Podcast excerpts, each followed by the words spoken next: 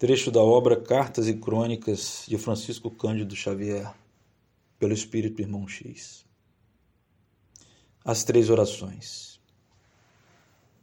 Instado pela Assembleia de Amigos a falar sobre a resposta do Criador às preces das criaturas, respondeu o velho Simão Albileno, instrutor cristão, considerado no plano espiritual por mestre do apólogo e da síntese Repetirei para vocês, a nosso modo, antiga lenda que corre mundo nos contos populares de numerosos países. Em grande bosque da Ásia Menor, três árvores, ainda jovens, pediram a Deus lhes concedesse destinos gloriosos e diferentes. A primeira explicou que aspirava a ser empregada no trono mais alto soberano da terra. Após ouvi-la, a segunda declarou que desejava ser utilizada na construção do carro que transportasse os tesouros desse rei poderoso. E a terceira, por último, disse então que almejava transformar-se numa torre nos domínios desse potentado para indicar o caminho do céu. Depois das preces formuladas, um mensageiro angélico desceu à mata e avisou que o Todo Misericordioso lhes receber as rogativas e lhes atenderia as petições.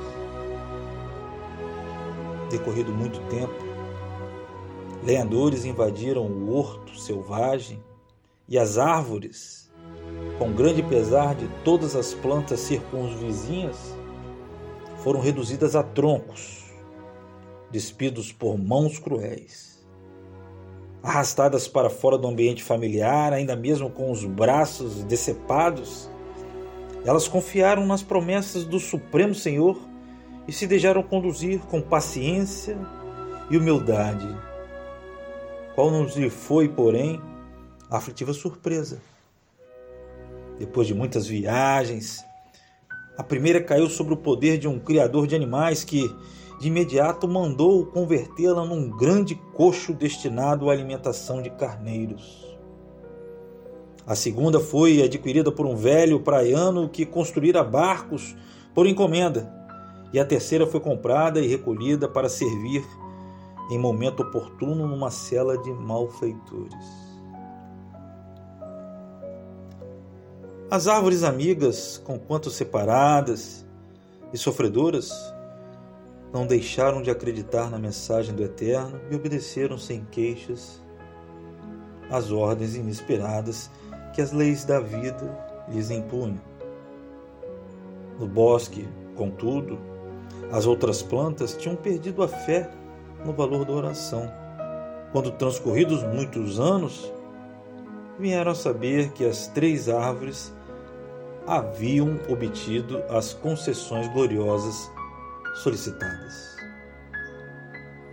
A primeira, forrada de panos singelos, recebera Jesus das mãos de Maria de Nazaré, servindo de berço ao dirigente mais alto do mundo. A segunda, trabalhando com pescadores na forma de uma barca valente e pobre, fora o veículo de que Jesus se utilizou para transmitir sobre as águas muitos dos seus mais belos ensinamentos. E a terceira, convertida apressadamente numa cruz em Jerusalém, seguira com ele o Senhor para um monte, e ali, ereta e valorosa, guardara-lhe o coração torturado, mas repleto de amor no extremo sacrifício, indicando o verdadeiro caminho do reino celestial. Simão silenciou, comovido. Depois de longa pausa, terminou a entresmostrar os olhos marejados de pranto. Em verdade, meus amigos, todos nós podemos endereçar a Deus em qualquer parte e em qualquer tempo as mais variadas preces. No entanto, nós todos precisamos cultivar paciência e humildade para esperar e compreender as respostas de Deus.